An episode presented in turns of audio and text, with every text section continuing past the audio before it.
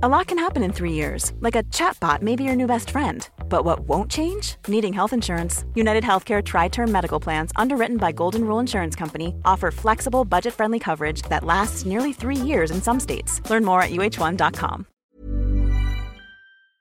Hola a todos, muy buenas noches y bienvenidos a un nuevo episodio dentro de la serie mensual de, bueno, encuentros mensuales que impulsa, que apadrina la Universidad Francisco Marroquín, universidad que fue fundada en Guatemala en el año 1971, pero que recientemente, desde hace algunos años, también tiene sede en Madrid, tiene sede física en Madrid.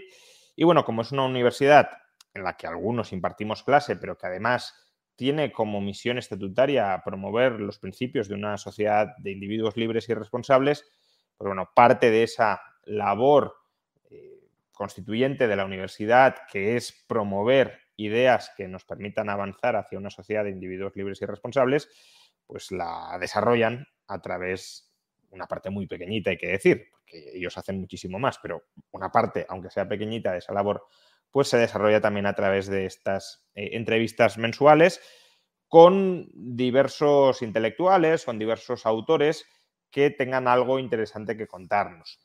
Eh, algo interesante relativo, claro, a las ideas de, la libertad y de la responsabilidad individual.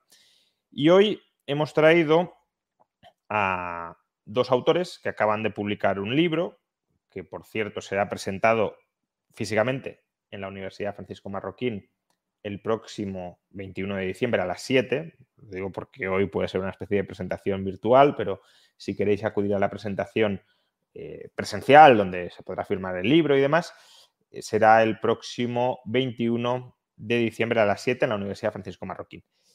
¿Y quiénes son estos dos autores? Pues eh, por un lado tenemos a Santiago Calvo. Santi, ¿qué tal? ¿Qué tal, Juan? Buenas noches. Buenas noches. Y por otro a Álvaro Martín. ¿Qué tal, Álvaro? Buenas noches. ¿Qué tal, Juan? Muy buenas noches.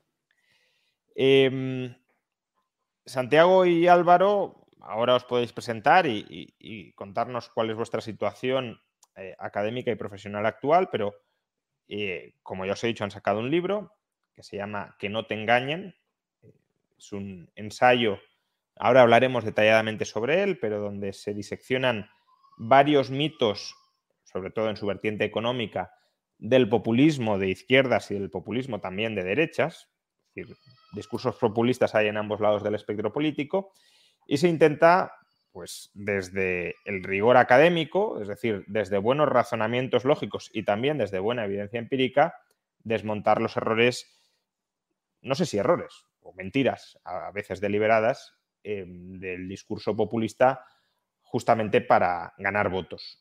Y como eso pervierte el debate público, pues hace falta un contrapunto que explique dónde hierran o dónde mienten los discursos populistas. Entonces, em, tanto Santiago como Álvaro empezaron hace años, bueno, no sé si empezaron o siguieron, pero estuvieron hace años en, Students for Liberty. Lo digo porque em, Students for Liberty, en cierto modo, ha sido una incubadora de, ideas y de promesas y de jóvenes liberales que ya están dando sus frutos en, la, academia misma, ¿no? Porque, Santiago, tú ahora mismo, eh, ¿cuál es tu tu estatus profesional? Pues me doctoré hace unos seis meses por la Universidad de Santiago Compostela y ahora estoy como investigador con proyectos colaborando con el Instituto Ostrom y a partir del mes que viene empezaré en otra universidad como investigador, investigador postdoctoral. Aún no puedo decir la universidad porque falta por confirmar o firmar el contrato, pero ya está, ya está hecho, vamos. Así que mm, investigando y ahora, pues, por ejemplo, estoy haciendo un paper sobre el efecto que tiene la descentralización fiscal sobre, la eh, libertad económica, por lo tanto, pues siempre vinculado un poco a la defensa de las ideas de la, de la libertad. Sí, porque tu tesis doctoral fue sobre eso, ¿no? Fue sobre los efectos de la descentralización fiscal. Así es, eh, en este caso sobre la salud, tanto en España y también como hice una, estancia en los Estados Unidos, pues también analicé el programa público Medicaid ahí en los Estados Unidos, que también está descentralizado hacia los estados. Fantástico. Y Álvaro, tú estás ahora mismo, no, no has, creo que no has completado el doctorado, pero, pero bueno, en algún momento a lo mejor lo haces. Bueno, yo, creo que para eso todavía me queda un poco de tiempo, porque yo estoy ahora mismo en mi último año de la carrera en la Universidad de Cambridge y bueno, estoy dando el grado de Economía que termino, termino este curso y a la vez estoy como investigador asociado en la Fundación Civismo y en el Instituto Juan de Mariana. Y bueno, en un principio el curso que viene empezaré a trabajar en consultoría estratégica, así que si todo va bien vuelvo a Madrid después de qué este bueno, Qué bueno, fantástico. Pues bueno, eh, eh, estos dos jóvenes que siguen siendo jóvenes, eh, pero que eran más jóvenes cuando empezaron en Students for Liberty, pues ya, ven ustedes que, se están dando frutos tanto en lo estrictamente académico como en lo que en este caso está a caballo entre lo académico y lo divulgativo, que es, que es el libro que acabáis de publicar. Que no te engañen, que por cierto podéis encontrar la referencia, si alguien lo quiere comprar, en, la caja de descripción de este vídeo. Mm, que no te engañen es un libro contra los mitos, las mentiras, las falacias del populismo de izquierdas y de derechas. Si os parece, para que la gente pueda valorar en su justa medida, y yo creo que es una muy justa medida eh, la, valoración, es decir, que, es positiva, eh, podemos estructurar la entrevista hablando de los mitos y que nos expliquéis por qué determinados mensajes que estamos escuchando, no los vamos a tocar todos, porque estamos hablando de, 21 mitos a lo largo de todo el libro, no dará tiempo, pero sí quiero hablar de algunos de los más eh, relevantes y que me expliquéis eh, dónde está el problema, ¿no? Dónde, dónde nos engañan o nos intentan engañar. Entonces, empecemos con un mito que además es común, aunque por razones distintas, eh, en la izquierda y en la derecha, que es eh, el mito sobre el salario mínimo interprofesional. Entonces, eh, empecemos hablando, porque quizás la vertiente más conocida, al menos desde luego lo será en, este canal, del mito del salario mínimo interprofesional para la izquierda. ¿Por qué la izquierda a veces nos intenta, bueno, a veces o muchas veces, o las veces que sean, nos intenta engañar con sus proclamas sobre el salario mínimo? Bueno, pues la izquierda lo que suele hacer con las subidas de salario mínimo es solo ver la parte positiva, o al menos que solo tiene parte positiva de que se sube el salario mínimo y todos los trabajadores automáticamente empiezan a cobrar más. Pero hay algo más, y es que eh, hay ciertos colectivos, en especial trabajadores más mayores o incluso trabajadores jóvenes, pero por otros motivos, o mujeres, inmigrantes, que mm, están ocupadas en sectores eh, menos productivos, pues se ven empujados hacia el desempleo o no es que se vayan, se vean empujados hacia, el desempleo o es que no encuentren empleo por, culpa de la subida del salario mínimo. Por lo tanto, son efectos negativos que la izquierda suele olvidar, solo observa los, efectos positivos que tiene esa subida del salario mínimo y por lo tanto son mm, eh, efectos que eh, hay que tener en cuenta y también medirlos. Que pueda haber un beneficio a la hora de eh, reducir las desigualdades entre los trabajadores, es probable, es posible, pero también que empuja hacia el desempleo a eh, muchos trabajadores. Y hay que tener en cuenta que el mayor foco de pobreza laboral no se encuentra entre los que están trabajando, entre los que están percibiendo salario mínimo, sino entre los que están inactivos o los que tienen una baja intensidad laboral que es precisamente algo que comentamos en el primer capítulo justamente del, libro, que es el que trata eh, de la mentira del populismo económico de izquierdas sobre la subida del salario mínimo. Y después, por otro lado, también hay que tener en cuenta los efectos sobre los empleadores, que también es algo que valoramos. Y en este caso, ese efecto sobre los empleadores es sobre todo más pernicioso sobre quiénes, sobre los que mm, pequeñas empresas que eh, ya suelen eh, pagar unos salarios más cercanos a los, al competitivo, a los de mercado, y por lo tanto tienen menos margen para subir el salario mínimo y por lo tanto se ven empujados también en algunas ocasiones a cerrar la, empresa o contratar menos, menos, trabajadores y por lo tanto son los más afectados, no son las grandes empresas las que pagan el salario mínimo. Son las, eh, o también a que los propios dueños de esas empresas que no tienen por qué percibir remuneraciones gigantescas, a veces pensamos que el empresario es alguien extremadamente rico cuando puede terminar llegando a fin de mes con, bueno, con un sueldo a lo mejor aceptable, pero ni mucho menos alto, pues que e, ese sueldo se ve rebajado porque es el ingreso neto del beneficio empresarial y si tiene menor beneficio empresarial, eh, pues ese ingreso neto cae, ¿no? Porque, bueno, recuerdo un estudio sobre Israel donde se llegaba a la conclusión de que incluso podía tener efectos negativos sobre la desigualdad porque se afectaba negativamente a los dueños de las empresas más pequeñas que ya percibían ingresos netos bastante bajos y si lo reducías todavía más, pues todavía peor, ¿no? Así, de hecho, ese estudio lo, lo comentamos en el libro también.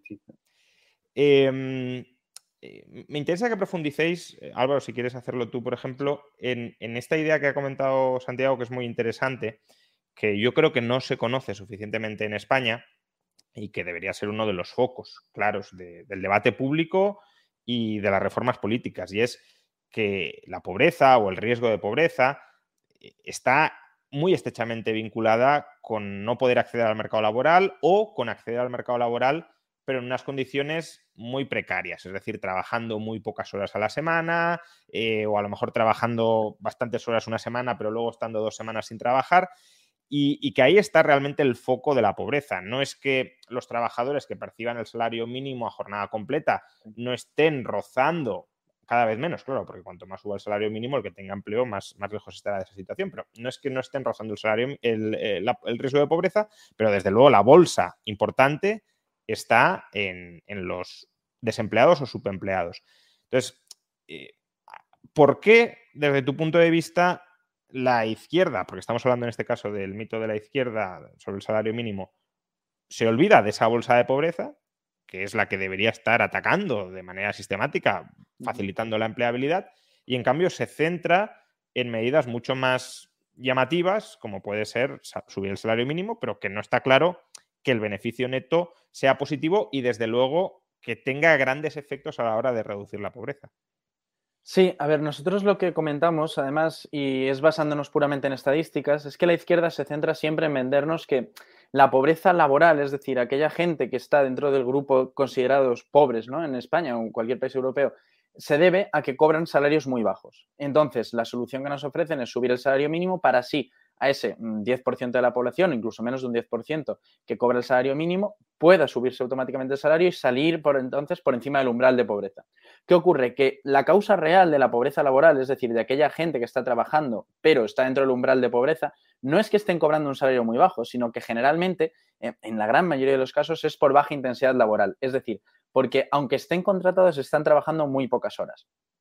Pero aquí llegamos a una conclusión que es muy interesante cuando eh, miramos varios estudios y papers al respecto, y además muchas veces de experimentos naturales, em, que es el siguiente. ¿Cuál es el efecto de subir el salario mínimo? Muchas veces eh, la, la izquierda argumenta, no, es que no se destruye empleo cuando se sube el salario mínimo y no ya la izquierda más burda que te muestra el dato de empleo del INE, sino ya una izquierda más académica que entonces te coge el segmento de la población que realmente está cobrando el salario mínimo y te dice, no, no, es que se ha subido el salario mínimo y esta gente ahora no está desempleada un año después. Claro, pero si miras realmente los datos de cuántas horas estaban trabajando al año esas personas, puedes observar que la gran mayoría de afectados, eh, repito, del segmento de la población afectado por el salario mínimo, pasa a trabajar un porcentaje menor de horas bastante significativo. Y ese salario perdido por esa reducción de intensidad laboral, es decir, de, horas por semana trabajadas, es lo que realmente causa que esa persona eh, entre en el umbral de pobreza. Y al final vemos una cosa, y es que el salario agregado de la bolsa de personas que están dentro del grupo que cobra el salario mínimo no es mayor una vez que se sube el salario mínimo en la gran mayoría de los casos. Entonces, se está perdiendo renta agregada de ese grupo o de ese segmento laboral y además se está condenando a un montón de personas a la pobreza. ¿Por qué? Por una reducción horaria. Y esto son cosas que no se tienen nunca en cuenta y son muy sencillas de analizar, pero son cosas que no se tienen nunca en cuenta porque en el análisis del discurso populista, desde la izquierda en este caso, ¿no? Lo que se dice es, no, no, es que subir el salario mínimo no destruye empleo, claro, porque no estoy empleo, primero, porque afecta a un segmento muy pequeño de la población, segundo, a un segmento con unas cualificaciones muy determinadas, generalmente en trabajos de bajo valor añadido, y tercero, tiene un efecto a través de un, eh, de un punto que se ve muy poco, ¿no? En las, reflejado en las noticias, que es la intensidad laboral. Y eso es lo que tratamos de reflejar Santi y yo en el libro. Sí, además, sí, no, sí, además lo que comentaba Álvaro, que la izquierda comete un error muy, muy gordo porque eh, se fija más en correlaciones de cómo evoluciona el empleo, pero no en el efecto eh, o qué hubiera pasado si no se hubiese subido el salario mínimo, es lo que hay que estudiar y qué es lo que hace el Banco de España y después también el, informe que consiguió eh, que se hiciese público el Instituto Ostrom la semana, la semana pasada, que también encuentran ese efecto negativo sobre el empleo. Es verdad que es, que es pequeño, pero existe y es buscar los contrafactuales y no simplemente la evolución del empleo, porque está condicionada por, el, por la evolución del ciclo económico. Eh, sí, recuerdo al, economista John Cochrane que escribió un, post hace, yo creo que un par de años, diciendo que los economistas se han centrado mucho, no es que no haya estudios de otro tipo, ni mucho menos, pero que se han centrado mucho en encontrar efectos sobre el empleo del salario mínimo y a lo mejor esos efectos no son tan relevantes, pero sí puede haber otros, como por ejemplo sobre horas trabajadas, que por supuesto también hay mucha evidencia, ¿eh? no estoy diciendo lo contrario, pero que el foco principal suele ser empleado o desempleado y no horas trabajadas, eh, complementos salariales que son eliminados cuando se sube el salario mínimo. Por ejemplo, si en Estados Unidos se rebaja eh, el coste del seguro sanitario o la cobertura sanitaria que tiene un trabajador en la empresa, eh, o intensificación del empleo para compensar la subida del salario mínimo, no digamos ya subidas de precios que luego se trasladan sobre la renta disponible de maneras que pueden terminar perjudicando a personas de renta baja pero que no reciban el salario mínimo, etcétera, etcétera. ¿no? Sí, y un comentario, un comentario muy pequeño simplemente al respecto que creo que es necesario resaltar, ¿no? Y es que en el discurso de izquierda, ya en este sentido más mediática, os hablo de periodistas o incluso divulgadores eh, del área económica, es que utilizan cualquier estudio en cualquier país, en cualquier momento, como si fuera un estudio general de teoría económica de una, de una ley absolutamente objetiva que se puede aplicar a cualquier contexto. Yo me acuerdo que cuando ganaron eh, el premio Nobel, autor Ricard, empezaron a decir, no, no, pero es que hay un estudio que muestra que en el estado de New Jersey no aumentó el desempleo al aumentar el salario mínimo, que es un estudio de experimento natural, efectivamente es, un, es un estudio merecedor de premio Nobel, pero era en un momento determinado de la historia, en unas condiciones laborales determinadas y en un entorno macroeconómico determinado. Tú eso no lo puedes aplicar a España, pero ni a Finlandia ni a Alemania. O sea, cada país tiene su contexto, su, eh, no sé, su formación laboral de la población. Yo el argumento lo compraría contra aquel discurso del que ahora hablaremos, imagino, Em, que pretenda presentar como ley inexorable que toda subida del salario mínimo destruye empleo. Ahí sí es relevante porque dices, oye, mira, si toda subida del salario mínimo destruye empleo, aquí no lo hizo. Vale, eso está bien. Ahora, yo me he encontrado a mucha gente que imagino que leyendo medios de izquierdas, porque no se habrá leído el paper directamente, eh, básicamente lo que me dicen es que Carr demostró que el subir el salario mínimo no genera desempleo en cualquier situación. ¿no? Entonces, cuando ese es el resumen que te dan, es un resumen muy pervertido y muy, muy eh, bueno, es nefasto. ¿no? Eh, pero vayamos a, ese contrapunto. ¿no? Ya hemos tratado la subida del salario mínimo como mito de la izquierda, pero es un mito que por otras razones también se haya presente en la derecha. ¿Y por qué está presente en la derecha? ¿Cuál es el mito de derechas sobre el salario mínimo? Pues el mito de la derecha, que ya lo acabas de comentar, es que toda subida de salario mínimo genera desempleo. Y no es verdad. Tenemos ese trabajo que comentaba, que comentaba Álvaro. Es cierto que eh, hay un trabajo posterior de Newman que mm, desmiente ese, ese trabajo inicial eh, con mejores datos estadísticos. Ah, para mi gusto es mejor el de Newmark que el, que el de David Carr. De hecho, el premio Nobel no fue por, ese, por descubrir que a veces el salario mínimo no genera desempleo, sino por los métodos que utilizaba. Pero bueno, es cierto que no siempre el salario mínimo genera desempleo porque a veces el mercado laboral no funciona de manera competitiva, entonces los empresarios pues están fijando eh, salarios por debajo del, del, equilibrio y ese, esa subida de salario mínimo no afecta de manera negativa al, empleo. Y después también puede haber otros canales, que es cierto que puede haber efectos negativos más allá del, empleo, pero que eh, se pueden trasladar, pues, por ejemplo, a que los empresarios pues asuman ese, ese coste adicional que no se traslade a los trabajadores o también por el canal de la, el canal de la demanda que se suban los precios y por lo tanto sean los consumidores los que asuman esos mayores, eh, esos mayores costes laborales. Y por lo tanto, pues lo que tratamos de hacer en ese capítulo es mm, ver que no siempre el mercado laboral funciona de manera eh, perfecta, que hay fricciones en el mercado laboral y que por lo tanto, pues a veces subir el salario mínimo no genera esos problemas de, desempleo. Que yo creo que aquí es lo que podría usar la izquierda, que mm, te dice defensora de, los trabajadores que, oye, pues sí, es verdad que a veces no genera desempleo. Y ojo, en España la evidencia dice todo lo contrario, que tenemos dos estudios que sí, se genera desempleo. Y después también iría, pero mm, como contrapartida tenemos, podría ser que se reduce la desigualdad y yo estoy muy preocupado por la desigualdad entre los trabajadores y vale, pues eso sí que te puedo llegar a comprar, que tu posición es reducir la, desigualdad. Es cierto que se puede generar pérdida de, empleo y habrá que preocuparse de qué trabajadores están perdiendo ese empleo y protegerlos. Eso sería un razonamiento más, más lógico por parte de la, de la izquierda. Lo que pasa que el populismo de izquierda, por lo que nos vende, es lo que comentábamos en, el, en este primer capítulo, antes y en la derecha lo que asume es que siempre, se genera desempleo, cuando no es así. O sea, por, resumirlo de alguna manera, si el mercado laboral es competitivo, toda subida de salario mínimo es irrelevante o nociva.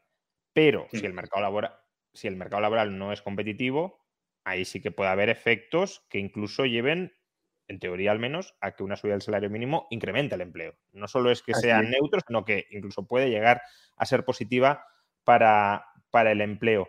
Em, esto es lo que se llama mercados laborales monopsónicos o monopsonísticos. Em, ejemplos de esto, ¿no? Porque, bueno, esto está muy bien en, la teoría, en, el modelo, pero en, nuestro día a día, ¿qué reflejo tiene?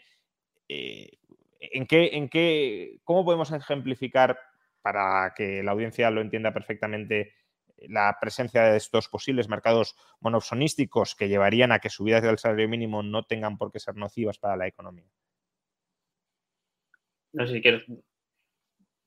Pues, a ver, en este caso, pues eh, podemos encontrarnos pues mercados en los que hay muy, poca, muy pocas empresas y por lo tanto esas empresas pues, eh, no tiene incentivos a competir por los trabajadores y para los salarios eh, ligados a la productividad y por lo tanto están pagando esos salarios por debajo de la productividad y aumentar ese salario mínimo eh, a, que lo lleve hasta el equilibrio, es decir, no son subidas excesivas de ese, salario. Eso también lo recalcamos en ese capítulo, que hay que tener cuidado con los subidas de salario mínimo que se hace porque no puede subirlo de manera ilimitada, pero con pequeñas subidas de salario mínimo pues esas empresas pagarían cerca de ese nivel productivo, del nivel de la productividad, y por lo tanto podrías atraer trabajadores más productivos y por lo tanto se genera un mayor aumento del empleo y un, efecto positivo sobre la, actividad económica. Y esos son los ejemplos que ponemos que sí, hay casos y comentamos justamente este, este paper de, David, de David Carr, pero también hay casos, por ejemplo, en, Alemania, de esos efectos no, eh, no negativos sobre, sobre el empleo pero siempre y cuando condicionado a eh, la competitividad del, sector. Aunque en el caso de Alemania es, curioso porque eh, el resultado final es que efectivamente no es negativo para el empleo, incluso que es positivo para, para la eficiencia de la economía, pero porque se destruyen pequeñas empresas ineficientes y los trabajadores se trasvasan a las medianas y grandes. Con lo cual, ahí digamos que hay el, salario mínimo contribuye o acerca a crear estructuras monopsonísticas que en el futuro quizá puedan, puedan generar efectos adversos, ¿no? Em, sí, bueno, básicamente, ¿no? Si, tenemos a lo mejor un par de empresas que copan un tramo del mercado o algún tipo de, demanda laboral por algún perfil del trabajador y esas empresas no contratan tanto como podrían contratar para mantener los salarios deprimidos, si les obligas a pagar un salario más alto que el que ellas son capaces de deprimir, pues tendrán mayores incentivos a, no, tendrán otro remedio, no tendrán la, posibilidad de abusar dejando de contratar para deprimir salarios de determinadas profesiones y tendrán que, pagar más y contratar más. Eh, la cuestión aquí es, eh, la mejor solución, o sea, si tenemos un mercado laboral monopsonístico, la mejor solución para remediar el problema es subir el salario mínimo, porque una cosa es que el salario mínimo no sea dañina, pero a lo mejor hay otras alternativas que para remediar un mercado laboral monosonístico, es decir, el poder de mercado de unas pocas empresas que contratan a determinado perfil de trabajadores, que no tenga por qué pasar por subidas de salario mínimo. Lo digo también porque si no, claro, si, un liberal escucha, bueno, pues si el mercado laboral es monosonístico, hay que subir el salario mínimo. Cuidado. Eh, aparte de que ese es otro debate mm, que podría ser más de corte ético, si lo queremos, no solo económico, sino ético, eh, también hay alternativas económicas cuando nos encontramos ante un mercado laboral monosonístico que no tienen por qué pasar por esa receta, aunque no sea la peor imaginable. No, yo creo que, yo creo que intentar atajar un mercado laboral monopsonístico subiendo el salario mínimo es como tratar de atajar un oligopolio con control de precios directo. Eh, al final es un tema en el que ya no depende tanto de la regulación del salario, sino de la estructura productiva de la economía. Entonces, si tú tienes una bolsa de trabajadores muy pequeña para, determinados empleos y muy pocas empresas, como ha comentado Santi, en ese segmento del mercado, tú tienes dos opciones, o subir, o varias, pero puedes subir el salario mínimo y entonces forzar a que se paguen más salarios, pero ahí lo que vas a hacer es generalmente aumentar la posición de poder de la empresa porque no vas a permitir que entre una competencia que pueda pagar esos salarios tan altos, ¿no? Es decir, vas a poner un coste de producción tan elevado, en este caso un variable, que va a haber empresas que lo tengan como una barrera de entrada al mercado. Entonces, la solución realmente, bueno, por lo menos en mi opinión, ¿no? y creo que lo que, lo que defendemos es que una mayor liberalización, no, no tan solo del mercado de trabajo, sino en este caso, una liberalización de la economía que permita que entren nuevos competidores a ese segmento, que se aumente ¿no? la estructura productiva en el sentido de que se diversifique la misma y en este caso que haya empresas que entren a competir y por lo tanto eh, los eh, no tengan tanto poder de contratación sobre la bolsa de trabajadores. Luego, esto también lo podemos hacer a través de un mayor influjo de trabajadores y de competencia en el mercado laboral. Como digo, sería una, política ¿no? por ambos lados, tanto por el lado del mercado laboral como por el lado de la estructura productiva. Eh, pero al final nos encontramos con el mismo tema que muchas veces no lo pensamos, y es que el, salario mínimo no lo pensamos así. ¿no? El salario mínimo al final es un control de precios, es decir, estamos regulando uno de los principales precios de la economía. Y al igual que controlar precios eh, puede generar escasez de demanda, en este caso eh, puede generar desempleo por, por exceso ¿no? de, oferta, de oferta laboral. ¿no? También mm, hay un estudio, no me acuerdo, creo que es para el caso de España, en el que aumentos del salario mínimo, no me acuerdo ahora quién es el autor, pero es un estudio interesante, en el que aumentos del salario mínimo eh, desincentivaban a muchos estudiantes entrar a la universidad, sobre todo estudiantes con notas más bajas que podían entrar a, eh, podían entrar a otras carreras que a lo mejor no eran sus primeras opciones, les desincentivaba entrar en la universidad y ponerse a trabajar directamente. ¿Por qué? Porque los trabajos que podían alcanzar eh, eran trabajos los, en los cuales les iban a pagar el salario mínimo, ¿no? Porque eran trabajos generalmente de bajo valor añadido. Y es muy interesante ver esto, ¿por qué? Porque creo que al final tiene un efecto sobre la formación, eh, la formación laboral de los países, ¿no? generalmente, cuando se pone el ejemplo también de algunos países que no tienen salario mínimo, eh, como son algunos países nórdicos, no solo es que haya acuerdos entre patronal y sindicatos para salarios, sino que muchas veces el nivel de formación del trabajador medio en esos países y el, digamos, el nivel de productividad también, ¿no? por no hablar solo de formación, del, trabajador medio en esos países es mucho mayor, lo cual permite que el porcentaje de, de, personas, ¿no? Ese país que se vieran afectadas por un hipotético salario mínimo en el caso de que se instaurara al nivel eh, del 60% eh, del salario mediano, ¿no? Eh, perdón, del 60% del salario medio europeo, como pide la Carta Europea, sería mucho menor la proporción que se vería afectada y por lo tanto son países que realmente no se ven afectados por ese salario mínimo. Sí, pero es interesante lo que comentas porque otra posible solución para el monopsonio es precisamente dar más poder de negociación a los trabajadores, pero no como una masa generalizada de todo el sindicato nacional negociando con la patronal nacional, sino, bueno, en esta empresa o en este sector hay determinadas empresas que tienen poder de mercado, pues permitamos una sindicación y una negociación en ese sector entre el sindicato representativo de los trabajadores de ese sector y la empresa, que es un poco el modelo de los países nórdicos. Sin embargo, aquí en España vamos a un café para todos, es decir, mismo salario mínimo para todos los sectores y para todas las em, autonomías con independencia de la productividad de cada sector, de la productividad de cada eh, región de España. Y eso, claro, el salario mínimo mm, que tenemos a lo mejor a Madrid no le perjudica especialmente, o a determinadas industrias donde el valor añadido, como decíais, es muy alto, el inicial, pero otras, eh, pensemos, industrias de menor valor añadido en las regiones menos eh, desarrolladas de España, pues claro, el salario mínimo ahí te puede machacar. Es que ya hay, por ejemplo, muchas bolsas de trabajadores que no se ven afectados por las subidas de salario mínimo porque ya por convenio están cobrando por encima de ese, salario mínimo. Y después lo que comentabas del modelo de los países nórdicos, de que una mayor coordinación entre sindicatos y empresas, esa negociación que sea a nivel empresa o nivel sectorial, pues lo que permite es que precisamente no tenga que intervenir el Estado a la hora de, fijar salario de salarios mínimos y, generalmente suelen eh, funcionar mucho mejor los mercados laborales porque se adaptan mejor pues a shocks de, oferta, de demanda y por lo tanto pues mm, no tenemos esos problemas de, de desempleo y también nos estamos olvidando de la parte intervencionista del Estado, que mm, también seguramente lo comentaremos en, otro, en, en otras áreas, que eh, suele ser más ineficiente y más ineficaz a la hora de eh, adaptarse a, las necesidades tanto de, los demandantes de empleo como de, las empresas. Y lo, también en eh, muchos países, por ejemplo, a los jóvenes, no, para los jóvenes no existe salario mínimo o es un salario mínimo diferenciado y además también por, nivel, por nivel regional.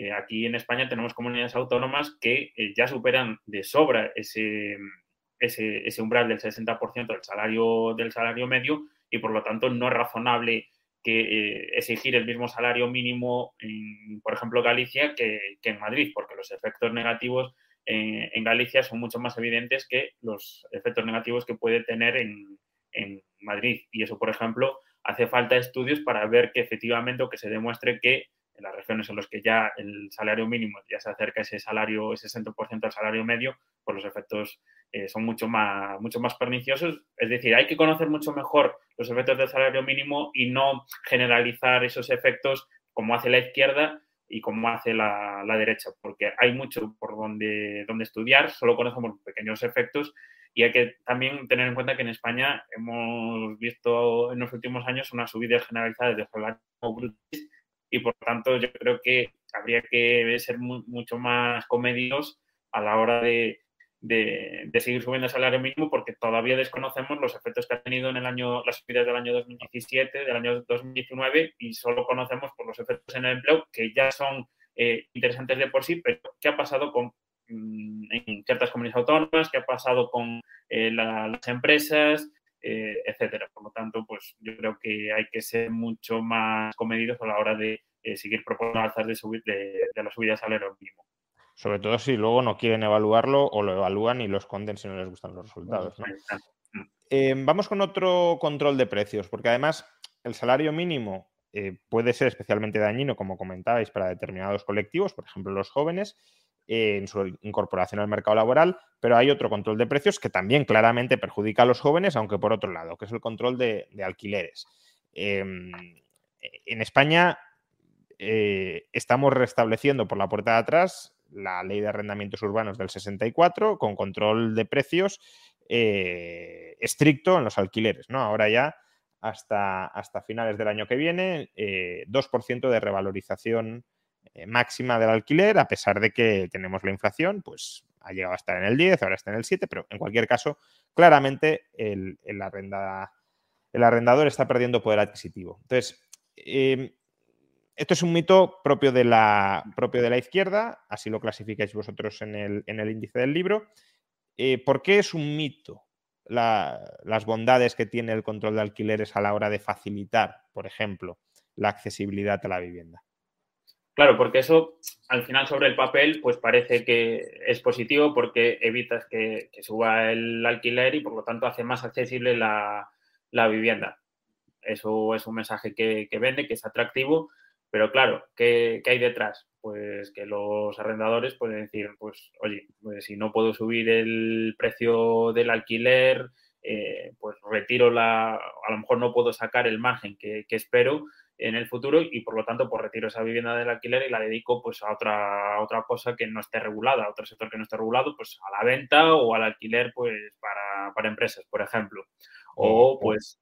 O el alquiler a corto plazo, ¿no? Que probablemente ahora mismo estemos viendo un cierto boom del mismo para escapar del control a largo plazo. Claro, sí, perdona, Y después, por ejemplo, mm, vale, eh, no lo sigo manteniendo en el alquiler, pero mm, si no puedo eh, extraer más rentas, eh, lo que hago, pues dejo de invertir tanto en la vivienda y se deprecia la, vivienda, pierde, pierde valor porque no, no, hago el mantenimiento que solía hacer con, sin el control de, de, alquileres y por lo tanto, pues lo que tenemos es una mayor escasez de viviendas en alquiler, una mayor dificultad a la hora de acceso a la vivienda, especialmente a los jóvenes, que son los que suelen eh, optar por vivir de, alquiler y además la que está en el mercado, la que se mantiene en el mercado suele ser vivienda de peor, de peor calidad. Y por lo tanto pues esa es otra de las mentiras del populismo económico de izquierdas porque solo observan pues eh, la teoría que es muy bonita de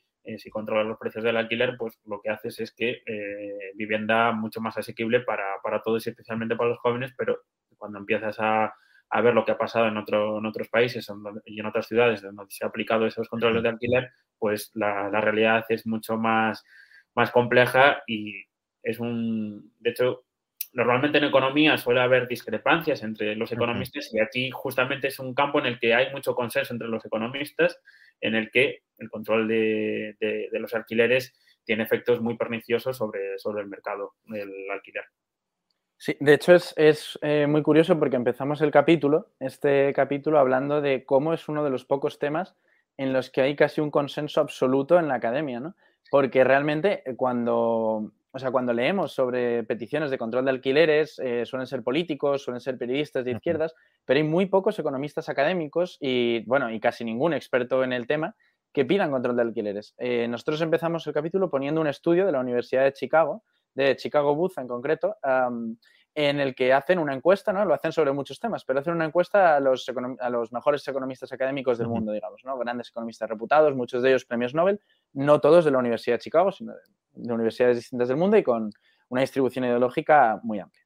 Eh, bueno, pues en este caso, más del 81% de, lo, de, las personas que responden, ¿no? de los economistas que responden a la encuesta, están en contra o muy en contra de la imposición de una política de control de alquileres porque consideran que económicamente es nefasto. Es decir, no solo es que tenga unos efectos absolutamente no ya regresivos, sino, de, como dice Santi, ¿no? de deteriorar lo que es el parque de vivienda y también de reducir la oferta presente y la oferta futura, ¿no? porque paraliza la construcción, sino que es que además el efecto macroeconómico es, destructor para aquellos países que tienen un porcentaje muy elevado en el sector de la construcción y para segmentos de la población como los jóvenes o los, más necesitados de, poder acceder a un alquiler eh, barato. Entonces, definitivamente es una falacia que se mantiene única y exclusivamente porque los medios de comunicación eh, de izquierdas o los periodistas de izquierdas quieren que se mantenga. Porque en la academia es un debate que prácticamente no existe, el del control de alquileres. Sí, incluso los pocos economistas que defienden controles de alquileres son controles de alquileres muy laxos, ¿no? De llamados de segunda generación, nada que ver con lo que tenemos ahora mismo en España, que es un control típico de, la época franquista, de nadie puede aumentar más de un 2%, nadie que esté alquilado a largo plazo puede aumentar más de un 2% los precios, ¿no? pues con muchas excepciones, si haces una inversión puedes revalorizar, etcétera, etcétera, ¿no? Que al final es una ley como la que se aprobó en Alemania, por ejemplo, con, con tantos huecos que no controla demasiado y, precisamente porque no controla demasiado no, impida que suban los, no impide que suban los precios si tienen que subir y, justamente quienes defienden desde la izquierda controles estrictos dicen es que esto no nos sirve, hay que ser aquí más, más eh, beligerantes, ¿no? Pero es que al final el, el problema es si tenemos un desequilibrio entre oferta y demanda, falta oferta para toda la demanda, eh, por mucho que controles precios, Cool fact a crocodile can't stick out its tongue. Also, you can get health insurance for a month or just under a year in some states. United Healthcare short term insurance plans, underwritten by Golden Rule Insurance Company, offer flexible, budget friendly coverage for you. Learn more at uh1.com. Hiring for your small business? If you're not looking for professionals on LinkedIn, you're looking in the wrong place. That's like looking for your car keys in a fish tank. LinkedIn helps you hire professionals you can't find anywhere else, even those who aren't actively searching for a new job but might be open to the perfect role. In a given month, over 70% of LinkedIn users don't even visit other leading job sites. So start looking in the right place. With LinkedIn, you can hire professionals like a professional. Post your free job on linkedin.com slash people today. This is Paige, the co-host of Giggly Squad, and I want to tell you about a company that I've been loving, Olive June. Olive June gives you everything that you need for a salon quality manicure in one box. And if you break it down, it really comes out to $2 a manicure, which is absolutely insane. It's also so easy to get salon worthy nails at home with Olive and June. The difference between how your nails used to look when you did them yourself and now with the Manny system is a complete game changer. The best thing about Olive and June too is it's a quick dry, dries in about one minute, lasts for five days, and full coverage in up to one to two coats. Visit oliveandjune.com slash perfect Manny 20 for 20% off your first system. That's oliveandjune.com slash perfect Manny 20 for 20% off your first system. No vas a conseguir resolver ese desequilibrio. Al contrario, lo puedes agravar. Aunque tú pongas alquileres a cero, eh, si y obligaras a los propietarios de vivienda, de segundas viviendas, a alquilarlas a cero, pues si hay mil personas que quieren alquilar y 800 viviendas en alquiler, pues te faltan 200. Entonces, ¿por qué creéis que la izquierda, mm, en este sentido, es más claramente partidaria, al menos la izquierda que tenemos ahora. En el pasado a lo mejor no era tan así, pero eh, es más partidaria de establecer controles de precios en lugar de promover otras políticas que ideológicamente a algunos nos pueden generar rechazo, pero que al menos tienen sentido económico, que es construir más vivienda pública. Pues simplemente porque es una política muy sencilla de, de aplicar, no genera costes al sector público, pues al final le estás cargando el coste a quienes, a los propietarios de vivienda que ponen sus viviendas en alquiler, son los que tienen que asumir todo el coste y para el político de turno pues es muy fácil eh, eh, escribir en unas líneas en el BOE que se limita tanto el, precio del alquiler por metro, por metro cuadrado y, ya está, solucionado. Y además vende que y además si no funciona la política eh, es fácil encontrar el chivo expiatorio en quién, en quién, en los los, propietarios de, vivienda. Por lo tanto, es por eso, porque los populistas eh, defienden tanto este tipo de medidas cuando realmente eh, lo que comentabas, Juan, que eh, suele ser una, un problema de, escasez de vivienda, que lo estamos viendo en las grandes ciudades como Madrid o Barcelona, en que llevamos años con planes de construcción de viviendas paralizados y el sector público apenas aporta o construye viviendas para, para alquiler, que podría ser una medida razonable para eh, reducir esa, escasez y reducir los precios. Sí, y yo creo que aquí hay un punto muy importante que podemos achacar ya no solo a esta, esta falacia económica, ¿no? sino a todo el discurso populista mm, en el plano económico, pero en general, que es la visión cortoplacista de la política y de la economía, ¿no? O sea, nunca oiréis a un populista, me da igual de izquierdas o de derechas, proponer una política económica a largo plazo una política de inversión a largo plazo, una política de construcción de vivienda pública a largo plazo. ¿Por qué? Porque lo que quieren es una política que se pueda transmitir a través de un discurso emotivo y que en ese momento sea de aplicación inmediata para poder decir hemos cumplido con esto, hemos hecho esto y ahora si algo, si no, si no está saliendo como nosotros pensamos, le echamos eh, la culpa en este caso, por ejemplo, a los fondos buitre, ¿no? Eh, cuando realmente menos de un 3% del parque de vivienda está en manos de fondos de inversión y desocupada en España. ¿no? Pero bueno, por poner un ejemplo, entonces buscan la inmediatez discursiva y, de aplicación de políticas.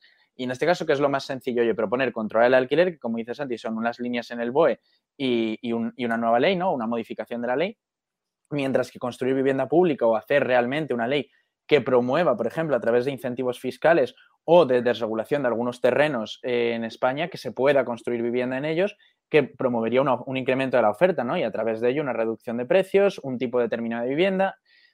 Es decir, pero eso que incluye, eso, eso lo que debe incluir es un plan económico coherente, debe incluir un plan a largo plazo, un plan de inversión y también una colaboración mucho mayor entre el sector público y el sector privado y el actual eh, gobierno que tenemos nosotros o en general cualquier partido populista que esté en el gobierno no se caracteriza por hacer grandes planes a largo plazo o planes sensatos en el, en el área económica, sino generalmente cortoplacistas. Sí, es que al final los, los políticos eh, son claramente miopes porque lo que mm. buscan es salir reelegidos cada, cada cuatro años y por lo tanto como mucho podríamos esperar que cuando salga elegido un, un gobernante pues que tenga ese ciclo electoral de cuatro años y que por, como mucho por las propuestas tengan esta visión de, cuatro años. De hecho, sí que es, cierto que existe algo de evidencia de que, por ejemplo, cuando hay cambios de gobierno, que eh, justamente después del año electoral eh, suelen preocuparse más por, la, por las cuentas públicas, pero una vez que se acerca las elecciones, pues ya sí que eh, gastan muchísimo más, tratan de reducir los impuestos porque eso es lo que vende. Ahí está el cortoplacismo y la visión electoralista de, los políticos. Vamos ahora con, tres mitos de la derecha para tocarlos, porque bueno, va pasando el tiempo y que además ligan bastante con este, con este cortoplacista, cortoplacismo que denunciáis, ¿no?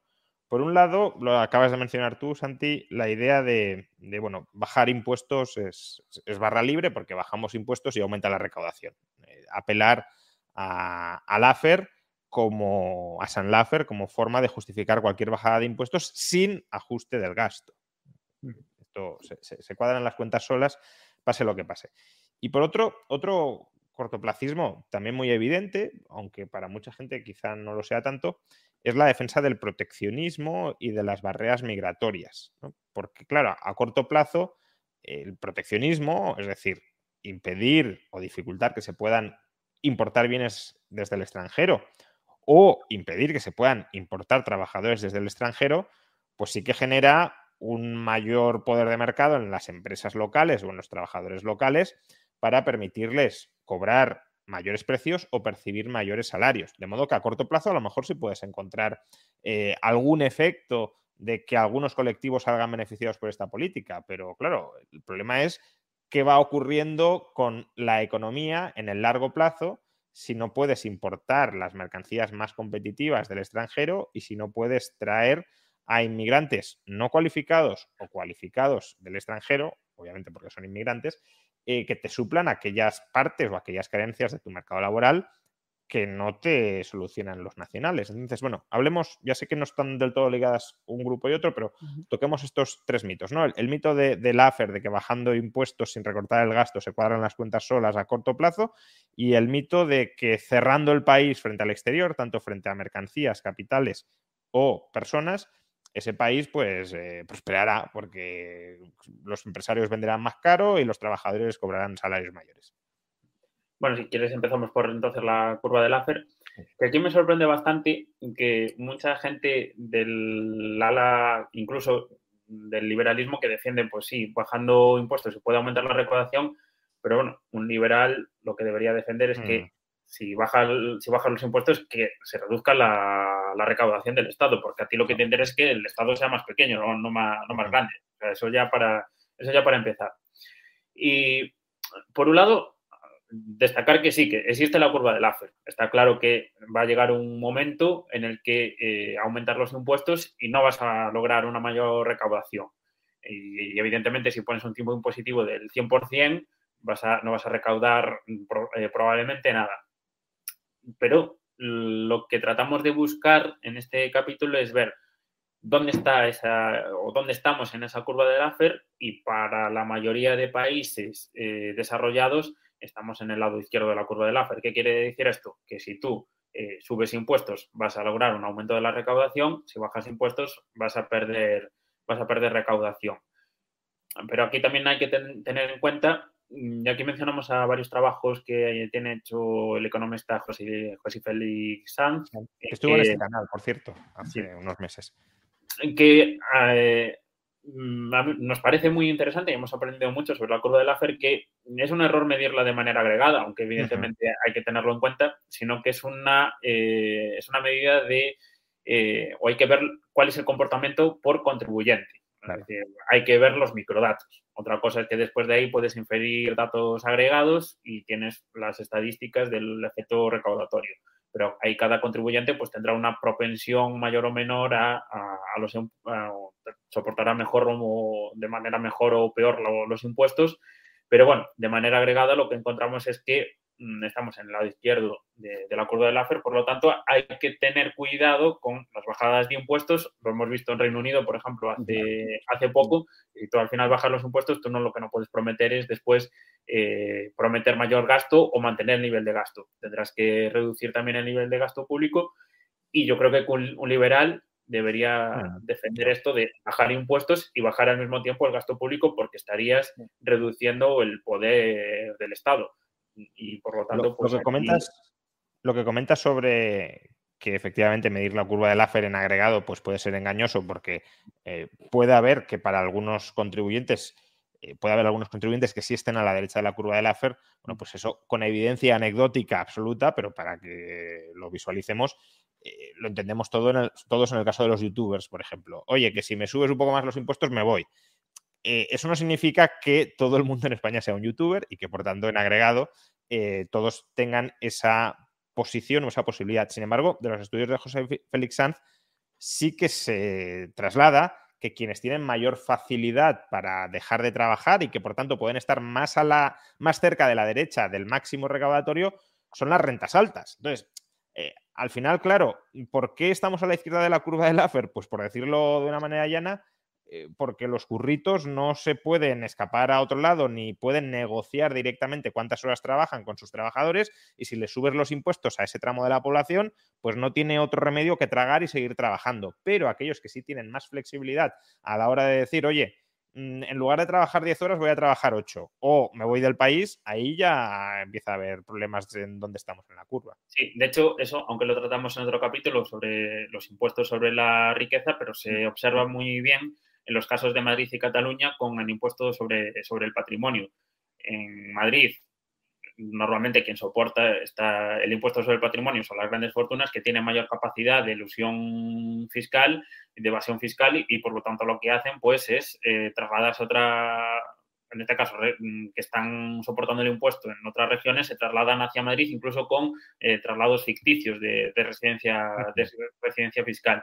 Y, por ejemplo, en Cataluña lo que encontraron, hay un estudio en el que se encontró que mucho, eh, muchas grandes fortunas lo que hicieron fue cambiar la composición de su, de su cartera de activos. ¿Para qué? Para tratar de reducir la, carga fiscal del, impuesto. Y por lo tanto ahí sí que claramente encontramos que ese efecto que comentabas de que eh, la curva del AFER es más bien individual eh, para cada contribuyente y quienes tienen una mayor posibilidad de evitar el impuesto, el pago del impuesto, pues están en el lado derecho y lo que harán es pues trasladar su residencia a otras zonas. En el caso de los youtubers, por ejemplo, es muy sonado casos de que se van a Andorra u otros países y eh, quien al final eh, está percibiendo una nómina, pues tendrá más difícil el, escaparse de, la represión fiscal.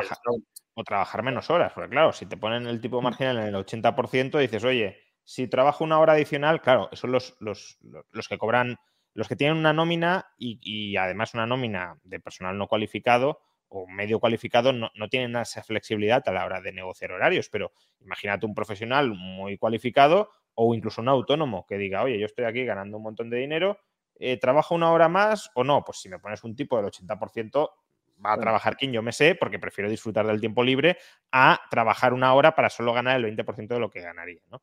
Eh, Álvaro. Yo creo que, además, creo que en el discurso de la derecha en este tema hay un punto muy importante que es eh, la ausencia de contrafactual, ¿no?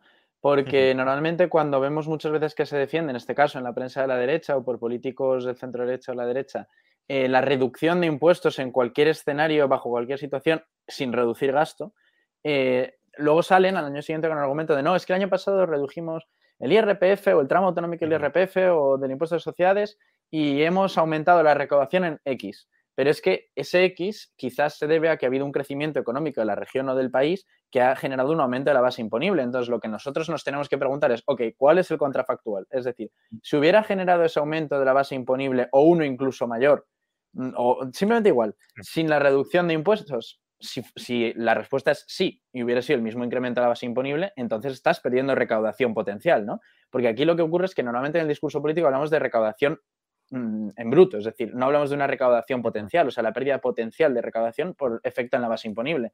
Y creo que eso es muy importante comentarlo. ¿Por qué? Porque siempre se juega la carta de no, es que no queremos reducir el gasto público cuando reducimos impuestos porque estamos a la vez aumentando la recaudación y eso nos permite mantener ese nivel de gasto público. Pero muchas veces no es cierto. ¿Por qué? Porque los planes de crecimiento del gasto público, por ejemplo, en temas indexados como son las pensiones, están muy por encima de las previsiones de aumento de la recaudación. Entonces, si tú lo que generas es una política fiscal en la que tú estás reduciendo la recaudación potencial a la vez que incrementas el crecimiento del gasto público por una indexación de precios, entonces estás generando una política fiscalmente explosiva, es decir, es una dinámica de déficit explosiva en un futuro. Y muchas veces no lo vemos o no nos lo quieren hacer ver porque nos presentan simplemente el dato de una mayor recaudación neta, ya está creo que es muy importante destacarlo. Que es la misma falacia que comete en este caso la izquierda con el salario mínimo. Hemos subido el salario mínimo y aumenta el empleo. Entonces es que no ha destruido nada. Pues eh, eh, simétrico en el caso de la derecha con las bajadas de impuestos y el razonamiento de si este año bajamos impuestos y el año que viene recaudamos más, eso es que eh, bajar impuestos aumenta la recaudación. Bueno, comentadme ahora algo sobre, sobre temas que, son polémicos, algunos de ellos incluso dentro del liberalismo. ¿no? El proteccionismo quizá no tanto, pero la, inmigración sí que hay incluso liberales que se oponen a, la libre circulación de personas con argumentos mejores o peores, pero que pueden tener una cierta conexión con, con los principios liberales Luego, claro, en la derecha ya encontramos de todo, argumentos para todos los gustos en contra de la inmigración que no tienen por qué tener absolutamente nada que ver con el liberalismo. Em, pero bueno, en su vertiente más económica, eh, ¿cuáles son los efectos del proteccionismo y de las barreras a, la libertad migratoria? Sí, creo que aquí es un tema que nos interesó mucho incluir en el libro, porque yo creo que tanto Santi como yo nos hemos llevado muchos palos en, redes sociales e incluso de, de muchos liberales, ¿no? Eh, por defender nuestra posición en este tema, que es una posición basada absolutamente en la evidencia empírica, que es que la inmigración eh, no tiene los efectos destructivos que muchas veces la derecha nos hace creer y sobre todo el nacional populismo. Eh, nos plantan una imagen económica de la inmigración que no es real, es decir, en países desarrollados no ocurre que la inmigración poco cualificada genere desempleo. No ocurre que se le quite trabajo a los nacionales por que haya un mayor flujo migratorio. ¿Qué ocurre? Que la, siempre el, el argumento en contra son eh, casos anecdóticos, es decir, son casos de, no es que mi vecino que trabajaba en una carpintería perdió el trabajo porque vino un señor de Marruecos, ¿vale? Pero son casos anecdóticos. Si vemos los datos agregados, ocurre además algo que yo diría que es lo contrario. Cuando incrementa el flujo migratorio en España de trabajadores de bajo valor añadido, los trabajadores que estaban ocupando esas posiciones previamente suelen ser ascendidos o, eh, tener una recualificación, ¿no? Em, entonces, en este sentido, lo que vemos es un aumento de la productividad de esos trabajadores nacionales. Luego, si vemos lo vemos en un plano más agregado, como por ejemplo el, estudio eh, sobre el éxodo de Mariel de Cuba a Miami, vemos que es un caso en el que es un shock migratorio, en el sentido de que de la noche a la mañana hay una inmigración brutal, que es un porcentaje muy elevado de la población y sobre todo de la población con empleos de bajo valor añadido y no genera un efecto destructivo sobre el empleo. ¿Por qué no genera un efecto destructivo sobre el empleo? Porque es un mercado laboral flexible que es capaz de adaptarse a ese nuevo flujo migratorio y que hace que los trabajadores nacionales puedan eh, entrar en unos puestos de trabajo de mayor valor añadido. Pero lo vemos también en, la Unión Europea y lo vemos con el flujo migratorio ya de mayor eh, valor añadido.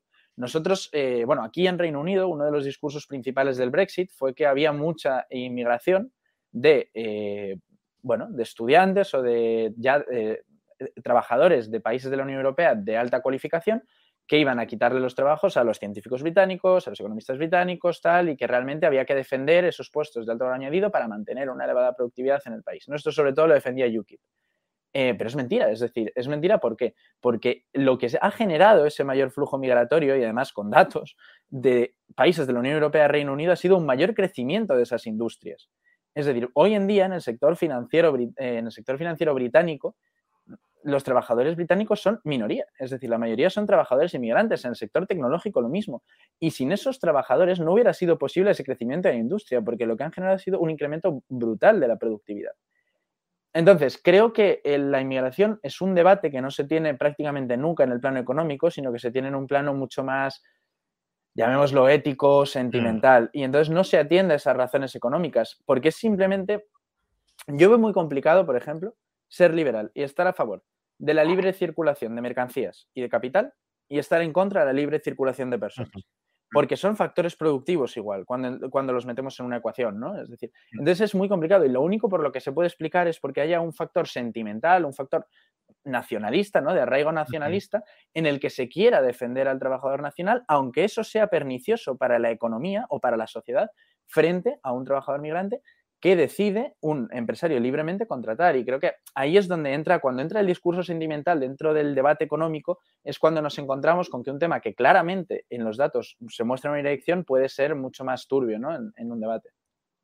O sea, cuando se habla de inmigración, claro, de nuevo hacen falta escenarios contrafactuales, porque un inmigrante le ha quitado el trabajo a mi vecino y cuántos trabajos puede haber creado el inmigrante, porque un inmigrante no solo es un oferente de trabajo, sino también un demandante del trabajo de otros, porque ese inmigrante va, consume o compra lo que sea y eso impulsa o puede impulsar la creación de empleo. Entonces, claro, quedarte solo en lo que ves y en lo que no ves, ya lo decía Hadlit, es el, error básico de cualquier economista.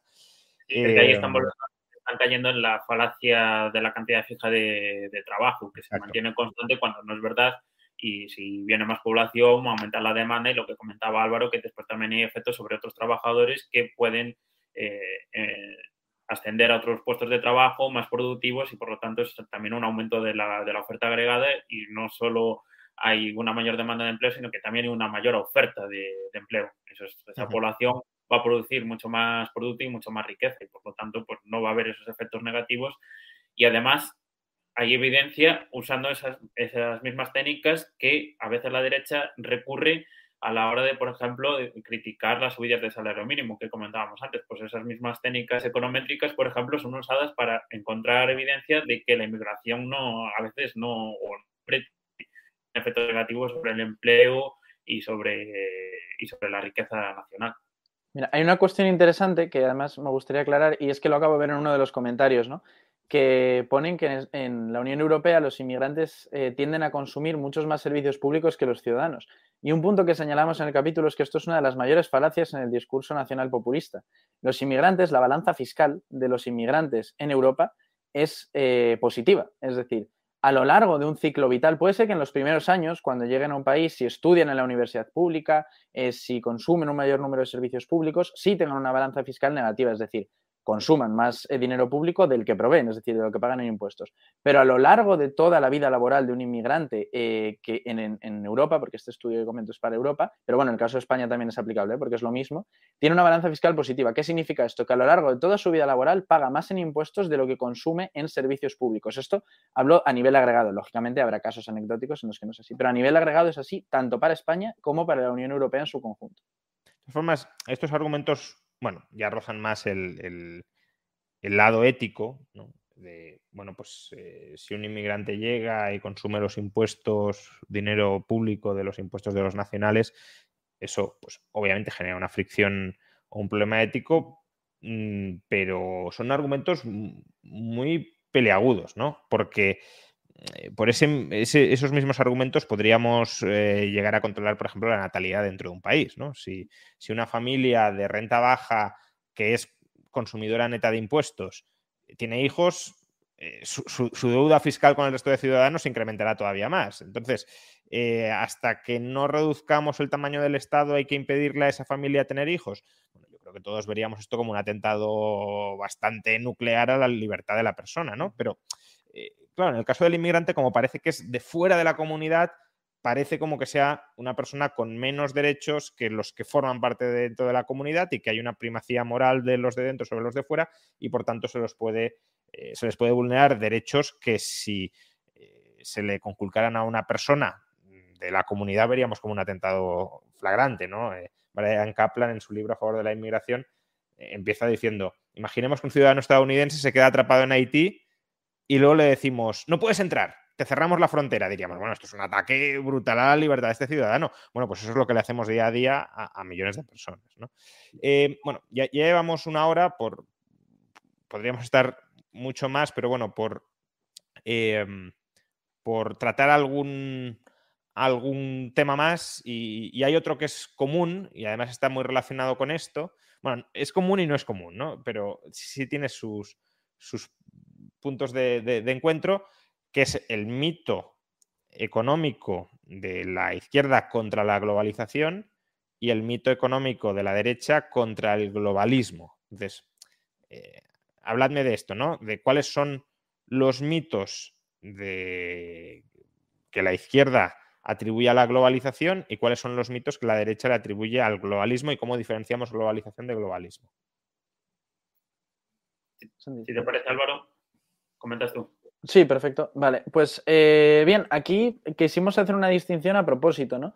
Porque creo que al final hay argumentos eh, que coinciden, pero bueno, la derecha nacional populista se ha empeñado en los últimos años en hablar de globalismo, yo creo que para diferenciarse de ese discurso antiglobalización de la izquierda de principios del siglo XXI, ¿no? O sea, todas esas protestas contra la Organización Mundial del Comercio o organizaciones supranacionales como el, el, Fondo Monetario Internacional o el Banco Mundial, ¿no? que veíamos, esos movimientos antiglobalización eh, se basaban principalmente en que eso iba a tener unos efectos perjudiciales sobre el empleo en los, en los países desarrollados, también sobre supuestamente las condiciones laborales o de vida de los trabajadores en los países emergentes, es decir, que iba a generar una mayor explotación, que iba a generar una mayor contaminación, que la globalización lo que iba a hacer era reducir la calidad eh, en general del tipo de producción y por lo tanto eh, empeorar las condiciones laborales, etcétera, etcétera. ¿no? Es un discurso yo creo bastante conocido. Y luego, eh, mayor desigualdad, por ejemplo.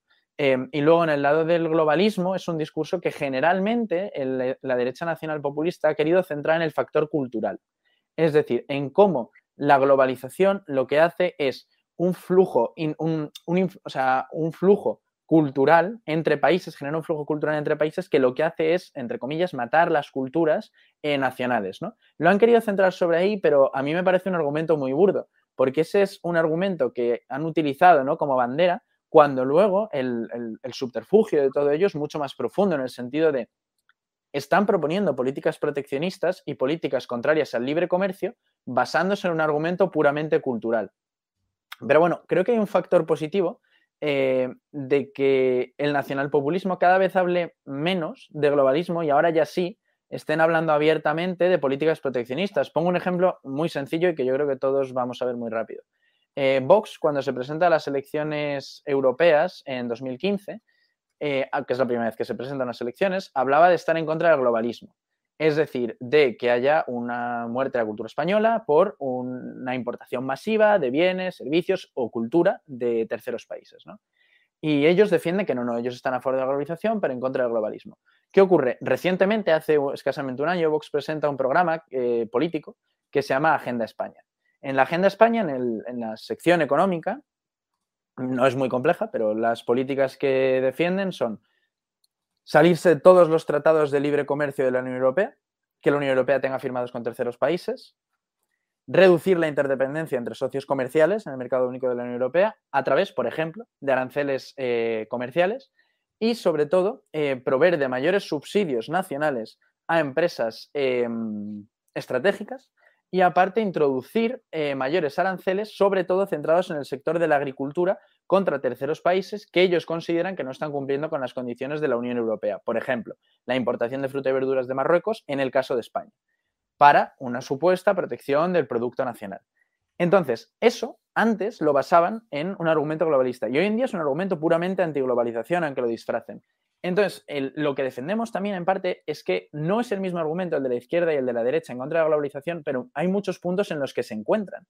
Porque es verdad que la derecha no se centra en la desigualdad, no se centra en la contaminación, eh, no se centra quizás en unos supuestos abusos laborales, ¿no? Pero sí que se centra en una defensa del producto nacional, la defensa del trabajador nacional, es decir, es una defensa del proteccionismo de base étnica. Y creo que eso es un problema. ¿Por qué? Porque cuando tenemos los dos extremos del arco parlamentario eh, votando lo mismo, como ha ocurrido en muchísimas votaciones en el Parlamento Europeo, en el que el grupo de Le Pen eh, ha votado lo mismo que el grupo de la extrema izquierda, eh, vemos que tenemos un problema discursivo muy importante y porque al final se plantea que la defensa de la globalización, es decir, que la defensa del libre intercambio de bienes y servicios es un elemento puramente cosmopolita o de gente que vive en su burbuja, es un problema. ¿Por qué? Porque la globalización lo que ha hecho es que precisamente los más necesitados puedan tener acceso a bienes servicios, empleos que antes no podían tener acceso por un precio demasiado elevado o, que también la calidad era muchísimo menor y no les proveía de aquello que ellos buscaban. Entonces, han sido precisamente los más desfavorecidos a través de una mayor creación de empleo, de un empleo de alto valor añadido, de proveerles de mayor movilidad geográfica y laboral y también de bienes y servicios mucho más baratos, los que han salido más beneficiados de esta globalización. Y eso es simplemente lo que debemos poner contra este discurso antiglobalización, ¿no?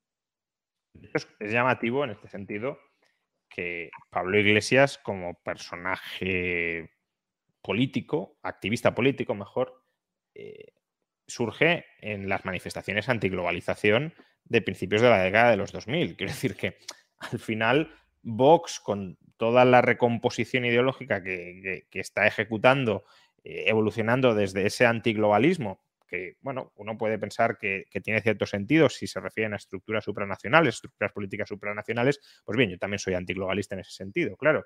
Pero muchas veces el discurso era antiglobalista para no decir antiglobalización y al final ya hemos terminado diciendo antiglobalización sin más, que es la posición ideológica de partida de, de Pablo Iglesias, con el que supuestamente Vox pues no, no, puede ser más contrario, pero hay muchos puntos en los que, como vemos, coinciden, no solo en estrategia discursiva populista, sino incluso en políticas de fondo. Bueno, ya llevamos eh, más de una hora em, hablando sobre, sobre, este libro, este libro que se publicó ayer em, y que ya, por tanto, tenéis eh, disponible en las, en las eh, librerías concretamente este, que no te engañen, un repaso a las grandes falacias económicas de los populismos mm, a derecha e izquierda. Un libro que he tenido el, placer de, prologar y que, bueno, como os digo, si lo queréis comprar online, tenéis el enlace directo a Amazon en la caja de descripción de comentarios y si no, está en las principales eh, librerías, eh, porque, bueno, eh, lo, publica una editorial que, que, aquí queremos mucho, ¿no? Mitos que tratáis, pues no hemos hablado de todos, pero bueno, los voy a mencionar muy rápido para que seamos conscientes de cuáles son. el salario mínimo interprofesional, control de alquileres, control de precios, estímulos fiscales de austeridad, institucionalismo y libre mercado, discriminación y anticapitalismo, impuestos sobre la riqueza, fiscalidad creativa, robotización y mercado laboral y globalización para la, para la izquierda y la feria bajada de impuestos, inmigración, proteccionismo, lo privado no siempre es mejor, calentamiento global, salario mínimo interprofesional, globalismo, la guerra de las drogas, economía conductual y fricciones del mercado laboral para los mitos de la derecha. Eh, autores, pues ya lo habéis visto, Santiago Calvo y Álvaro Martín, que han estado eh, por aquí. Y además, lo hemos dicho al principio, eh, pero bueno, lo recordamos ahora, la presentación del libro es el día 21 a las 7 de la tarde en la Universidad Francisco Marroquín. Eso es. Y ahí la gente podrá comprar los libros y el que quiera, pues estaremos ahí firmando también y hablaremos, Santillo, sobre el libro ese día. Y contestando a las dudas que tengan allí personalmente, pero también nos pueden encontrar en las redes sociales, en Twitter, en LinkedIn y, y, por correo electrónico, donde quieran. Porque además, bueno, esto también es importante, yo creo, enfatizarlo, sobre todo eh, siendo un libro contra el populismo. Eh, ninguno de los debates que, tratáis aquí está plenamente cerrado y, no creo que ninguno de vosotros se quiera elegir como eh, el, que da la última palabra sobre ninguno de estos temas. Precisamente lo que hacéis es una revisión actualizada de la literatura académica al respecto, pero la, academia sigue evolucionando y, muchas veces rectifica consensos que tenía antes establecidos. De modo que, bueno, eh, vosotros tomáis una posición eh, probablemente más correcta que quien la adopta sin ningún tipo de evidencia y de lógica que la respalde, pero estáis abiertos al debate científico, ¿no? porque al, final razonáis a partir de lógica y de evidencia, y el populismo intenta evitar tanto la lógica como la evidencia, porque lo que busca es tocar la emoción más ruin o más baja, los instintos más bajos de las personas para llegar al poder. Entonces, eso distingue a un político populista de un académico o de un intelectual honesto, ¿no? Porque también hay académicos e intelectuales deshonestos eh, y muchos podemos tener en la cabeza que, se comportan como políticos populistas. Así es, nosotros eh, básicamente procuramos eh, hacer referencia a artículos académicos, que es realmente donde, donde se incrementa el agradecimiento y de la evidencia que hay sobre estos asuntos que tratamos en el libro, pero esto no es un libro cerrado que evidentemente dentro de 10, 20, 30 años encontraremos nuevas evidencias sobre estos temas y otros temas y a lo mejor las conclusiones son totalmente distintas, nunca se sabe. Aquí la conclusión es que la economía es algo muy complejo y que una misma conclusión no se puede eh, no, se, no, se, puede concluir la, lo mismo para un mismo para distintos países, distintas épocas, que eso lo comentaba antes, antes Álvaro lo que funciona en New Jersey en 1992 no tiene por qué funcionar en España de 2022, básicamente. Esa es una de las lecciones principales que tratamos de, transmitir, especialmente en el, en el epílogo del libro, que es a modo de conclusión y que también a modo de un optimismo moderado, que sí que se puede acabar con el populismo, lo que pasa es que hace falta especialmente una sociedad civil fuerte y comprometida con el conocimiento y, este libro pues procura pues dar esas herramientas a la, población de, qué es lo que se trata en la economía, qué es la ciencia económica y qué es lo que dice esa evidencia empírica sobre estos temas de, actualidad y cómo combatir ese, populismo con estas herramientas que le damos en el, libro. Muy bien, pues muchas gracias. No sé si queréis añadir algo más antes de terminar.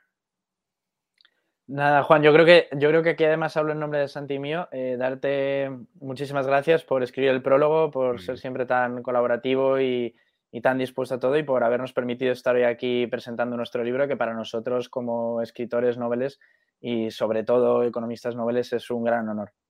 Bueno, y además agradecer a toda la gente que ha estado en el directo y también a toda la gente que se está animando a comprar el libro y que quien quiera, pues que nos vemos el 21 de diciembre y podemos debatir en persona, que siempre es mucho más enriquecedor.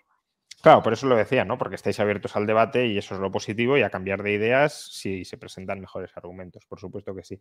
Pues muchísimas gracias Álvaro, muchísimas gracias Santi, ha sido un placer teneros por aquí y conversar durante eh, algo más de una hora sobre algunos de los mitos que tratáis en este libro que no te engañen eh, sobre las falacias de los populismos tanto de izquierdas como de derechas. Eh, nos volveremos a ver seguro en otra ocasión. Un abrazo. Un abrazo. Y nada, a todos los demás, muchas gracias por habernos acompañado durante esta hora. Recordad que estamos ante un directo que impulsa la Universidad Francisco Marroquín para eh, debatir sobre temas vinculados con la libertad y con la responsabilidad individual. Y bueno, hoy hemos hablado de un libro que salió ayer. Eh, bueno, como ya supongo que sabréis si seguís regularmente este canal, el próximo 30 de noviembre sale ya a la venta eh, mi nuevo libro Anti-Marx y el 30 de noviembre tendremos presentación del libro. Este fin de semana anunciaré quién me acompañará en esta presentación, eh, que ya digo, creo que nos gustará a todos la persona que, me acompañe. Pero antes, el próximo domingo, tendremos la tertulia macroeconómica que también mensualmente organizamos en este, en este canal y nos acompañará, aparte de Daniel Fernández, que, nos suele acompañar, eh, Pablo Gil.